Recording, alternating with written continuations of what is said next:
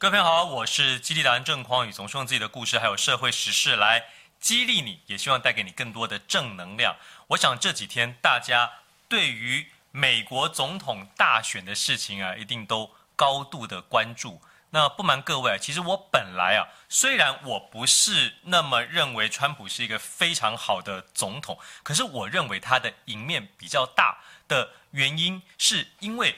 第一个，他有现任总统的优势嘛？那对于大部分的选民来说，你不知道下一个会好还是不好，那是不是打个安全牌，就用现在这个？虽然你没有那么满意，可是好像一切还也还 OK。尤其他想要带着啊 “Make America Great Again Again” 这样子一个形象，所以可能会比较想要支持现任的。再加上我本来觉得。川普呢，他非常成功的把中国大陆啊塑造成一个恶魔，自己才是能够对抗共产党的人，这样子一个媒体的形象啊，非常的强烈。虽然不见得是真的，大家知道他的这个性格哈，也许一切都只是为了选举，选举完之后，哎，一切又跟中国麻吉来麻吉去，这也是非常有可能的，对吧？哦，所以我本来是觉得，川普好像赢面。会比较大，因为他做了这些事情，让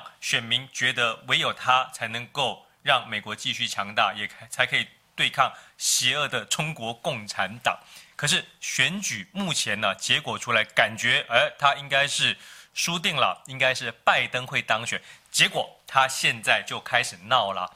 我在选前呢，我不知道谁会赢，谁会输。但我只知道，如果川普输了，他一定会闹。哎，果然就闹了。那么从这个事情啊，我想要跟大家特别来聊一个，在我们生活之中每一个人都会遇到的，就是输这件事情。那么面对被打败呀、输啊，我们没有人喜欢这样子的情绪，这样子的结果。可是我们应该怎么样去面对人生之中的输和败呢？这个事情非常重要，因为啊，人生不如意的事情十常八九啊，你不可能永远都赢嘛。而且有时候，其实我们内心深处会知道，你的这个赢，并不是你真的超级厉害，因为没有绝对厉害的人。有时候你的赢是侥幸，这个侥幸可能是来自于天时地利。人和，我举我自己两个，我自己回想起来，虽然是很不错的成就，但是也是侥幸的例子。一个例子呢，就发生在我大学的时候啊，连续两届参加全国大专演讲比赛都拿到冠军。你不要以为我多厉害啊，我自己回想起来，其实我必须说啊，是因为没有真正厉害的高手出现呢、如果当年非常厉害的高手，也来参加这个比赛，说不定我第一轮就被打趴了，也不会有第二年的第一名，不是吗？刚好你的竞争对手比较弱，哎，就成了第一名。第二个例子呢，是我当时啊很顺利的哈，参加了非常激竞争激烈的面试，取得了韩国弘毅大学的教职。那么回想起来呢，哎，可能也就是侥幸而已嘛。所有来跟我竞争的人，虽然我不会韩语，我的韩语可能是最差的，但是我也许是唯一有博士学位，又或者是有美国博士学位的人。那刚好学校的校长啊，啊，什么呃教务的主任呐、觉得哎，美国大家知道韩国非常崇美，大家知道吧？啊，我们就要这个美国的博士，那就我了。也不是因为我的实力多坚强啊，虽然。真正原因是什么？我不知道，但有可能是这个原因，对吧？所以很多时候我们的胜可能只是侥幸的胜，并不是你真正的胜啊！啊，再加上当时美国的选举，我们讲四年前川普当选的时候，大家要知道美国的制度跟我们不一样，它是选举人制度，所以总得票数，民主党的希拉蕊是比川普多了三百多万票的，这个在台湾早就输到脱屁股了，但是没办法，哎。美国的选举人制度就是规定，某些州你只要赢了，你就是全拿到这选举人票，那么你就会成为总统。而川普就是在这样的情况底下选上了总统。那么在我们人生之中啊，如果我们遇到一些这种挫折啊、失败啊，我们到底应该用什么样的心态来面对呢？我前面其实已经讲过了，我们要先认清啊，人生不如意的事情十之八九。你如果一开始就是抱定这样子的心态，你只是全力以赴，但是对于这个结果呢，你就欣然接受，是这样子的心态的话呢，你的人生会走得比较顺哦。如果你刚好得到了一个好的结果，是你要的结果，你赢了，那么你就御风而上，顺势而起嘛，去创造更多更大的成就和成功。可你如果在这个点上面失败、挫折了呢，你也可以发挥所谓吃亏的力量啊。就你觉得，哎，我明明付出了这么多的努力，怎么还是这个结果？你虽然内心会非常的怨恨、痛恨。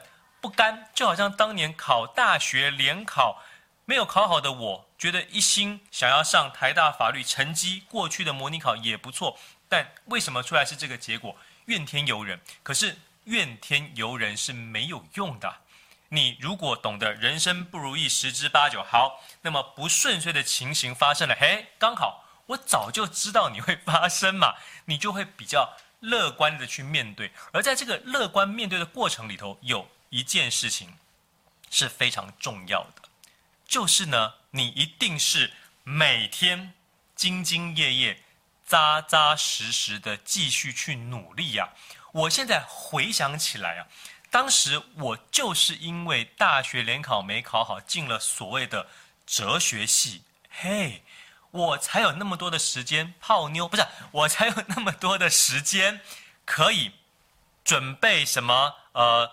出国留学呀、参加演讲比赛呀、参加青访团呐、去欧洲七个国家表演访问呐、去做了好多好多培养我实际上在社会上工作的能力的这些事情，也把英文给学好了。所以我后来不管是出国留学考啊，不管是预官考试啊，都很顺利的考上。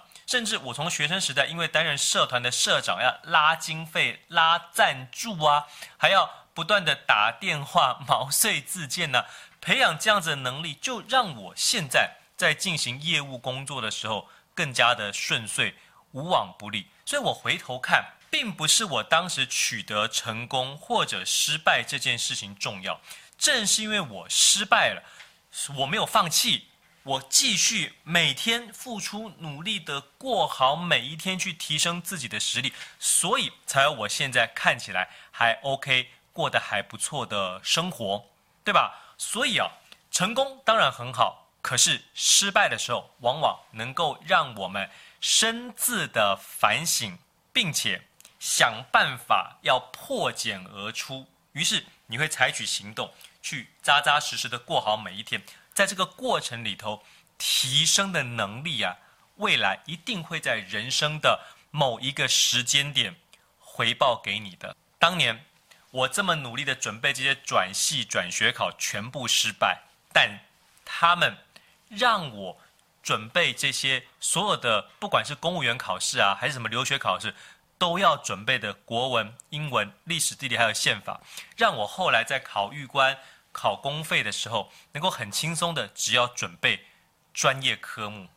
我在学生时代，因为参加过这么多的社团，培养自己的外语能力，让我出国的时候，课程衔接上不会有太大的困难。